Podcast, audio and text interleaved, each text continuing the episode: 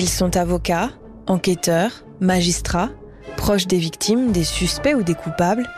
Nous les avons choisis pour qu'ils se confient dans les voies du crime. Dans chaque épisode de ce podcast, nous recueillons la parole d'un témoin clé qui raconte une affaire de son point de vue. Je suis Marisa Fimei, journaliste à RTL, et dans cet épisode, j'ai choisi de me pencher sur une affaire de matricide, l'affaire Nicolas Collet. Tout commence le 4 août 2017 à Vergèze, une petite ville du Gard. Monsieur Collet rentre chez lui. Il franchit le seuil de son pavillon et voit sa femme, allongée au sol, dans une mare de sang. Aussitôt, il appelle la gendarmerie. Les militaires se déplacent et quadrillent la zone. Madame Collet est morte, poignardée de 12 coups de couteau. Son mari est en état de choc, mais pour lui aucun doute. C'est son fils, Nicolas, qui a dû commettre le crime. Sa voiture a disparu de l'allée et depuis quelques années son comportement a beaucoup changé. Il est instable, distant. Âgé d'une quarantaine d'années, Nicolas Collet vit toujours avec ses parents. Sa personnalité sera au cœur de l'enquête et du procès qui s'annonce. La voix du crime de cet épisode, c'est Alexandre Rossi. Il est procureur au parquet de Cahors et auteur du livre 50 idées reçues sur la justice aux éditions Henrik B. C'est lui qui a suivi toute l'affaire, de la découverte du corps au premier procès de Nicolas Collet, où il a été avocat général. Bonjour Alexandre Rossi. Bonjour. Ce 4 août 2017, comment vous arrivez dans ce dossier? Alors je suis appelé par les militaires de la gendarmerie nationale, hein, qui sont ce qu'on appelle les primo-intervenants, et qui me font euh, rapidement état euh, d'une, bon déjà d'une découverte de cadavre, mais qui s'oriente sur une affaire criminelle. Donc je me déplace sur les lieux. Hein, donc ça c'est une prescription du, code de procédure pénale, mais c'est une affaire criminelle donc qui va donner lieu ensuite à des investigations plus poussées. J'arrive sur les lieux, il y a déjà les pompiers, il y a le, mari de, de, la dame qui est euh, à juste titre dévasté. J'arrive avant le médecin légiste et j'arrive alors que euh, les techniciens d'investigation criminelle euh, sont là et euh, il y avait ce qu'on appelle bon, un, périmètre de sécurité pour ne pas polluer la scène de crime. De toute façon, voilà, même si le procureur se déplace, les techniciens d'investigation criminelle ont le droit et le devoir hein, de lui dire de ne pas rentrer hein, avec les chaussures. C'est quelque chose qu'on voit dans les, dans les séries télé américaines, mais qui est complètement la réalité. Donc les techniciens d'investigation criminelle font leur travail, le médecin légiste arrive, donc il fait un examen euh, sommaire, mais bon, tout le monde, euh, moi j'étais un petit peu en retrait, mais on voit ça. On a une, dame étendue au sol dans l'entrée de son pavillon, dans une mare de sang, qui présente visuellement plusieurs plaies manifestement faites par une arme blanche. Et on retrouve à côté d'elle, euh, sur une scène de crime très sanguinolente, hein, je, je dois dire, un couteau qui porte aussi des traces de sang. Donc ça part à partir de ce moment-là. Et c'est le mari de cette dame qui a requis les pompiers puis les gendarmes et qui oriente euh, les militaires sur la piste de son fils. Il explique que la voiture de son fils n'est plus présente et que alors qu'il revenait d'une course, il fait cette macabre découverte dans son pavillon. Une première enquête de voisinage euh, ne, ne permet pas de dire que les faits ont eu lieu à l'extérieur de la maison puisqu'il n'y a pas eu de cri et euh, on retrouve ce cadavre à l'intérieur de la maison. Donc le soir même, Nicolas Collet, le fils de la victime, est déjà arrêté. Comment ça s'est passé? Donc je me souviens avoir saisi la brigade de recherche de Vauvert. Et euh, je répète, cette piste du fils est euh, bon, c'est pas la seule envisagée évidemment, mais c'est la première. Bon, et je me souviens très bien après avoir vu le médecin légiste, je rentre au parquet. Il est, je pense, 20h 21h, et je suis en train de rédiger ce qu'on appelle un mandat de recherche à l'attention du fils. Et vers les coups de 20h, 20h30, alors que je suis en train d'écrire hein, ce, cette pièce de procédure, on m'indique que euh, Nicolas Collet est placé en garde à vue dans l'Aude et euh, la garde à vue va donner lieu ensuite à la suite de la procédure. Donc Nicolas Collet euh, est au volant de sa voiture lorsqu'il se rend. Alors, il prend son véhicule. Le village où ça s'est passé, il est en, en entrée, en sortie d'autoroute. Et il semblerait qu'il ait pris son véhicule, qu'il ait pris l'autoroute et qu'il ait pris une sortie dans l'Aude. Hein, il s'arrête à la première commune. Je pense que dans son intention, il voulait se rendre à un policier ou un gendarme, mais les tenues des policiers municipaux sont, pour beaucoup de gens, compatibles avec celles des gendarmes ou des policiers. Et euh, le premier policier qu'il voit, il va se rendre et il déclare qu'il a tué sa mère. Euh, vous, comment vous apprenez cette nouvelle et quelle réaction vous avez? J'apprends cette nouvelle donc euh, dès qu'il a été placé en garde à vue, hein, puisque là aussi procéduralement, quand une personne est en garde à vue, on doit appeler le procureur. Et on n'était pas surpris avec les, enquêteurs, puisque c'était notre premier scénario. Euh, bien évidemment, par la suite, il y a eu des vérifications. Hein. On peut s'accuser à tort. J'ai déjà même vu des dossiers où des gens se sont accusés à tort pour couvrir la responsabilité de telle ou telle personne. Mais là, il n'y a pas eu de grande surprise. c'est lui, c'était lui, il a été passé en garde à vue, il a été mis en examen et il a été déclaré coupable. Et qu'est-ce qu'il raconte en garde à vue? Qu'est-ce qu'il raconte? Si je devais résumer, je dirais rien. Il ne raconte rien. Nicolas Collet a fait preuve dans toute la procédure d'un mutisme rarement atteint dans des genres de dossiers. Le droit au silence, c'est un droit qui est dans le code de procédure pénale, qui est un droit qui est reconnu, qui est utilisé surtout dans les affaires de terrorisme et dans les affaires de grand banditisme, qui existe en matière de droit commun. Hein, donc là, on était sur une affaire de droit commun. Mais euh, Nicolas Collet, a, à toutes les phases euh, de la procédure du procès, a utilisé ce droit au silence. En gros, en 48 heures de garde à vue, il a reconnu qu'il avait tué sa mère. Il ne donne pas euh, le mobile, il ne donne pas d'explication, il ne donne pas si c'était préparé ou pas. Et ça va continuer même après le procès. Enfin, au dernier jour du procès, euh, il a eu très très peu d'explications. Et ce qu'il promettait à chaque intervenant de la procédure, il disait, euh, par exemple, aux enquêteurs, il disait je ne parlerai pas, je parlerai au juge d'instruction. Ensuite, au juge d'instruction, je ne parlerai pas, je parlerai uniquement devant la cour d'assises. Et après, devant la cour d'assises, il a très très peu parlé, ce qui a été, à mon avis, euh, très négatif pour lui. Donc vous, vous vous rendez à la gendarmerie pour prolonger sa garde à vue? Exactement, une garde à vue doit être prolongée. Notamment, c'était une garde à vue criminelle. Hein, donc là aussi, euh, les, les gardés à vue disent très très peu de choses. Je suis pas rentré dans le fond du dossier, hein, c'était vraiment le, travail des enquêteurs. Mais là aussi, il dit très très peu de choses, et donc je prolonge sa garde à vue. Et vous, c'est la première fois que vous le voyez? C'est la première fois. Quelle impression il vous fait? À mon avis, qu'il l'a fait à tous, c'est-à-dire un grand détachement. Euh, voilà, il a annoncé d'avoir commis un matricide qui est quand même le crime de tous les crimes. Hein. Le, parricide ou le matricide, c'est le crime de tous les crimes. Et euh, j'avais vu quelque part une forme de robot euh, dénué d'émotion, dénué de, de quelque chose d'humain. Hein enfin, on, le serait à moins par rapport à la gravité des faits. Et euh, il ne m'a pas fait une, grande impression dans les deux sens. Voilà, quelque chose de, de, très, de très mécanique, de très froid. Et durant le reste de la procédure, on a entendu quelques membres de sa famille, notamment sa sœur, euh, qui faisait part d'une personnalité. Euh, bon, ça aussi, c'est l'autre aspect euh, majeur de ce dossier, très distante, et très, très froide par rapport à ce qu'elle venait de commettre. À quoi il ressemble Nicolas Collet? Il a quel âge euh, C'est quoi son parcours? C'est un jeune homme qui euh, a eu un, espèce de tournant dans sa vie. Une dizaine d'années avant ce, drame, il faisait de la compétition de vélo, de VTT, il avait un bon niveau, il était professionnel ou en voie de le devenir. Il a un accident, il a un traumatisme crânien, il arrête son, son sport. Et il va sombrer, et ça aussi c'est un autre aspect de ce dossier, sombrer dans la consommation de toxiques. Il avait la trentaine, il habitait encore chez ses parents, il n'y avait pas de travail, et il avait un traitement pour soigner euh, certaines difficultés psychiatriques qu'il ne prenait plus non plus. Et le jour des faits, est-ce que vous parvenez à comprendre le déroulé exact de ce qui s'est passé? Alors le jour des faits, non, mais après, avec le fait d'avoir recoupé les témoignages, sa mère euh, rentre de chez le coiffeur, son père s'en va, donc il est seul avec euh, sa maman dans le, dans le pavillon.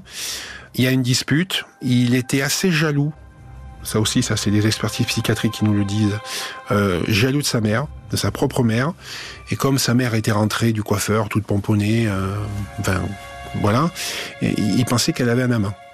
Voilà. Donc ça, c'est une des versions qu'il a pu nous donner. La deuxième version qu'il a pu donner aussi à la fin de l'instruction, c'était que sa propre mère lui avait demandé de se faire tuer. Alors, euh, un expert dit que c'était une, euh, une hallucination euh, auditive.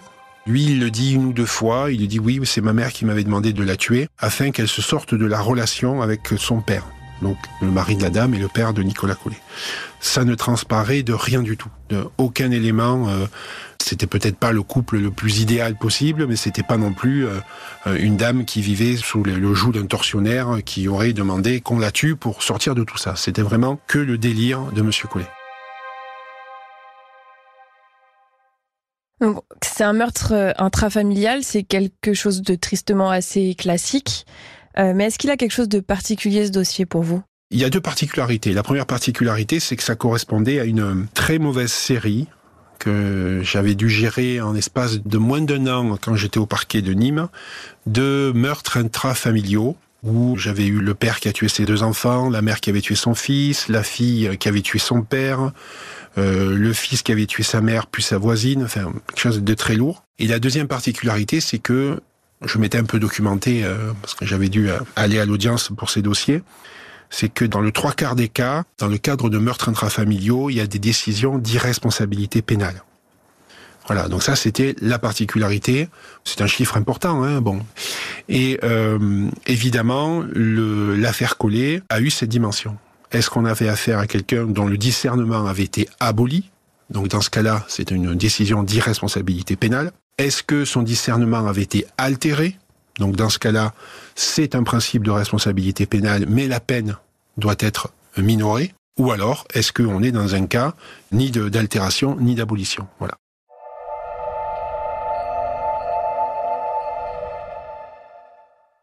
Et vous, vous allez euh, plaider l'altération du discernement?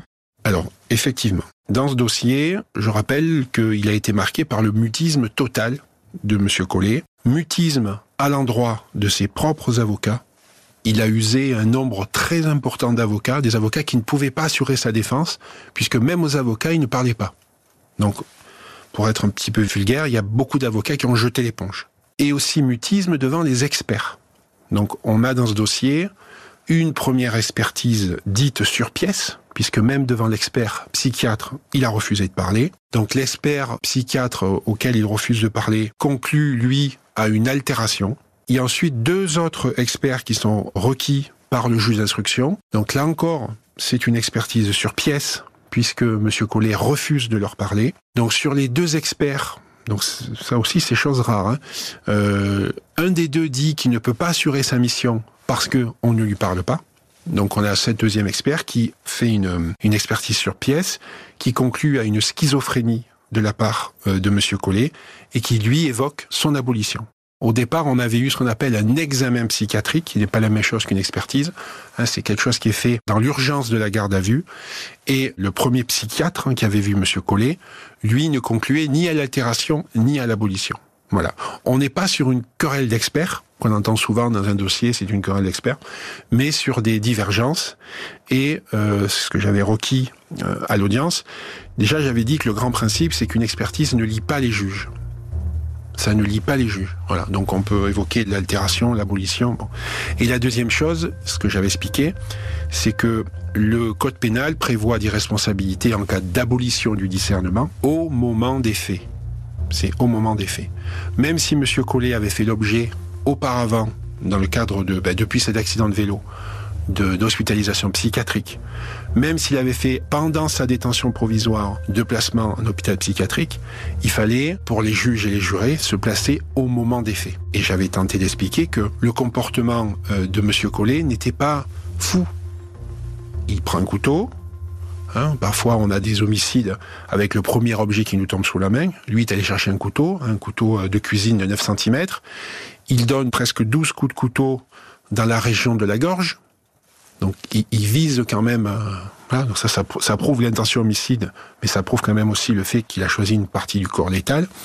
Il prend la fuite. Hein, souvent, dans les affaires que j'ai déjà eu à traiter, on a des gens qui essayent de se suicider, qui se dénoncent immédiatement, lui il prend la fuite, et qui ensuite, euh, durant la procédure, a quand même fait preuve d'un certain calcul. Il a même fait appel de certaines décisions. Pendant la procédure Pendant la procédure. Donc j'avais dit au juré, est-ce que quelqu'un, quand le discernement est aboli, veut sortir de prison Fait appel de son placement en détention provisoire. C'est son droit. C'est son droit, mais il y avait quand même une dose de calcul. J'avais expliqué néanmoins que l'altération me semblait adaptée, hein, et j'avais requis une peine de 20 ans de réclusion criminelle. L'avocate de M. Collet avait plaidé, alors l'acquittement, mais du moins l'irresponsabilité pénale, et euh, les trois magistrats et les six jurés de la cour d'assises du Gard ont écarté et l'abolition et l'altération du discernement, et M. Collet a été condamné à 25 ans de réclusion criminelle. Il a formé appel, donc là aussi c'est son droit. Hein, bon après, je ne pouvais pas le dire, mais encore une fois, quelqu'un qui est totalement euh, déconnecté ne pourrait peut-être pas faire appel. Et en appel devant la cour d'assises du Vaucluse, il est condamné à 30 ans de réclusion criminelle. Donc les jurés, les neuf jurés et les trois, les trois magistrats de la cour d'appel, de la cour d'assises d'appel, ont aggravé la première décision. Alors là, je peux absolument pas vous dire quelle était la nature des débats puisque je ne représentais pas le parquet général à l'époque. Donc entre guillemets, personne ne croit à la folie de Nicolas Collet. Personne ne croit à la folie de Nicolas Collet, ni les experts, euh, ni les jurés, bon, ni le parquet. Moi, j'avais quand même demandé l'altération du discernement, mais voilà. Alors, est-ce que euh, c'est un dossier où, euh, dès le premier jour, M. Collet a dit euh, je vais essayer de me retrancher sur la folie Je ne le pense pas. Hein, il y avait quand même un passif, il y avait quand même eu des hospitalisations. Les parents de, Nicolas Collet avaient dit que les différents professionnels de santé lui avaient dit votre fils, il a un peu de tout. La schizophrénie, la bipolarité, la paranoïa. Les experts aussi se sont posé la question de savoir si sa toxicomanie était la cause ou la conséquence de ces troubles psychiatriques. Le jour du drame, il avait pris du cannabis. Voilà, mais en quantité euh, pas importante du tout, et à l'exclusion de tout anxiolytique, de toute cocaïne, de toute héroïne.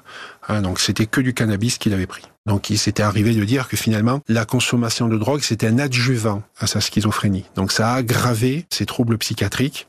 Ça ne les a absolument pas calmés, mais ça les a exacerbés. RTL. Pendant le procès, euh, comment se déroulent les audiences? Est-ce qu'il y a un moment qui vous a particulièrement marqué?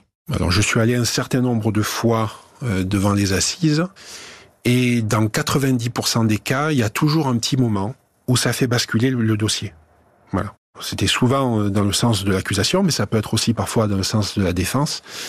Mais le, dossier collé, c'était un peu l'électrocardiogramme plat. Et moi, j'avais dit au juré que j'étais très frustré de n'avoir eu aucune évolution euh, depuis le 4 août 2017. Hein, il y a eu une instruction qui a duré euh, le 18 mois d'instruction et ça a dû être audiencé euh, 6 à 12 mois. Bon, c'est pas des délais euh, anormalement longs. Hein, bon.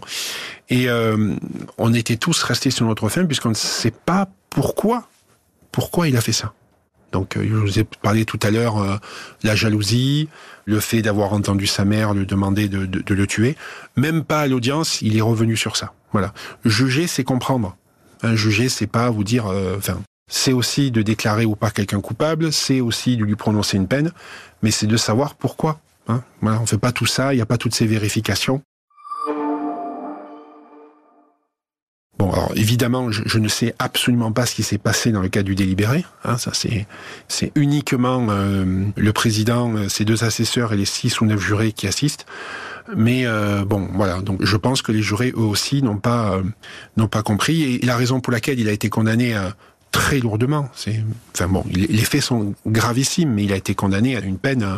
voilà, c'était pas 30 ans. Après, c'était la perpétuité. Hein, L'autre quantum, c'est qu'ils ont estimé que bon, l'acte était gravissime vu l'absence de tout regret, de toute explication, ils ont aussi estimé que remettre monsieur euh, parmi nous, parmi la société, ben, la prochaine fois, il ferait ça à son père, ou il ferait ça à sa sœur, ou il ferait ça à sa voisine, ou voilà. Donc il y avait vraiment, il y a eu une peine, à mon avis, une dimension. Euh, enfin, c'est un, des sens de la peine aussi, hein, de protection de la société, et dont les jurés ont, ont pris en compte. J'imagine qu'il y a aussi la famille de Nicolas Collet au procès. Qu'est-ce qu'il raconte? Et comment ils vivent ce face-à-face avec euh, leur fils, leur frère accusé De mon, de mon souvenir, euh, dans un procès d'assises, il y a une phase dite de personnalité, où euh, bon, les experts ont été entendus, il y a une enquête de personnalité qui a été réalisée, et il y a aussi vos proches, vos amis, vos membres de la famille qui viennent déposer, qui vous disent que vous êtes une bonne personne, une mauvaise, que bon, voilà. Très très peu de personnes. Voilà. Donc, d'ailleurs, je n'ai aucun souvenir aucun souvenir. Je, la, la sœur de Monsieur Collet, euh, bon déjà avait coupé les ponts, euh, elle voulait pas du tout. Je pense qu'elle est pas venue. De mes souvenirs, elle est pas venue. Le père est venu. Il était, euh, enfin voilà, il venait de perdre et sa femme et son fils. Alors pas physiquement, mais bon, il n'y avait pas de propos mal aimants ou euh, destinés à enfoncer euh, son fils, malgré tout. Mais le portrait était aussi, on va dire, aussi fade et univoque que pouvait être l'explication de, de Monsieur Collet. Et vous l'avez dit tout à l'heure, la peine prononcée euh, par la Cour est plus élevée que vos réquisitions. Quelle réaction vous avez quand vous entendez 25 ans de prison? Les, jurés étaient dans leur logique, puisque j'avais expliqué que moi, je sollicitais l'altération du discernement et que je prenais en compte cette altération sur le choix de la peine. Voilà, donc je vais être mathématique. Altération 20, 20 ans de réclusion, et pas d'altération, donc euh, il faut monter les réquisitions du, parquet. Bon, après là, euh, c'est un, principe juridique. Hein. Le parquet, on pense souvent qu'il requiert la peine la plus lourde, la peine la plus éliminatrice. Euh, non, c'est la peine la plus juste. Voilà. Moi, mon métier, c'est de requérir, entre autres, des peines qui soient justes, pas qui soient sévères, pas qui soient laxistes, qui soient justes, justes par rapport aux faits, donc qui étaient très graves, et à la personnalité. Voilà. Si j'avais écarté l'altération du discernement, j'aurais pu requérir euh, ben, la peine qui a été prononcée en première instance. Comme vous l'avez dit, Nicolas Collet a fait appel de sa condamnation. C'est pas vous qui avez été avocat général euh, au second procès, et on ne saura peut-être jamais pourquoi cet homme a tué sa mère parce qu'il a aussi gardé le silence. Est-ce que ça génère en vous une sorte de frustration d'avoir laissé ce dossier sans véritable réponse? Alors, la frustration, elle était le jour du procès. Mais bon, au niveau du, du parquet et des affaires, il y a un grand principe sur lequel les affaires ne nous appartiennent pas. Voilà, c'était un autre collègue. Euh, alors on n'en a pas parlé. Je l'avais juste euh, sollicité quand euh, je devais préparer cette interview, mais je suis pas rentré dans les détails. Je ne sais pas la peine qui a été requise. Bon, à mon avis, ça devait être une peine dans ces dans ces eaux-là. Hein. Bon, même si on, on, parle de la liberté des gens. Hein toute proportion gardée. La frustration, euh, non, c'était vraiment au jour du procès, et c'était surtout euh, pour la famille. La famille, euh, l'avocat de la partie civile avait aussi bien exposé ce drame absolu et était venu chercher des réponses qu'elle n'avait pas eues. Et vous, est-ce que cette affaire, elle a laissé des marques depuis deux ans? Non. Est-ce que vous en avez tiré des enseignements des Alors, le, premier enseignement, c'est, voilà, d'ailleurs j'en parle un petit peu dans un de mes livres, le, principe selon lequel les fous, entre guillemets, hein, donc je, fais un raccourci, hein, c'est-à-dire les gens dont le, le, contrôle de leur acte ou de leur discernement a été aboli, échappent tout à fait à la justice. Bon, donc là, c'est complètement faux. Si Monsieur Collet avait été euh, déclaré responsable pénal, il aurait quand même fait l'objet d'un jugement, d'une décision, d'un procès ça, les gens ne, sont pas trop au courant, mais il y a une procédure, ce qu'on appelle devant la chambre de l'instruction. Hein, d'ailleurs, après l'affaire Collet, j'ai eu d'autres attributions. Je suis au parquet général et j'ai eu à requérir dans des dossiers d'irresponsabilité pénale. Donc il y a un véritable procès. Donc ça, un enseignement, c'est pas parce que quelqu'un est, fou hein, qu'elle échappe. Et le deuxième enseignement, là je, je suis très précis, hein, mais c'est toujours de se situer au moment des faits. Voilà. On peut être fou avant, fou après, mais on doit se mettre au moment des faits. Donc ça, quand j'aborde une enquête avec une personne qui a eu des antécédents psychiatriques, comme on peut le voir aussi dans l'actualité, dans des actualités brûlantes, avec des gens qui se promènent, qui tuent des gens avec des coups de couteau sans aucune raison, il faut se situer au moment des faits.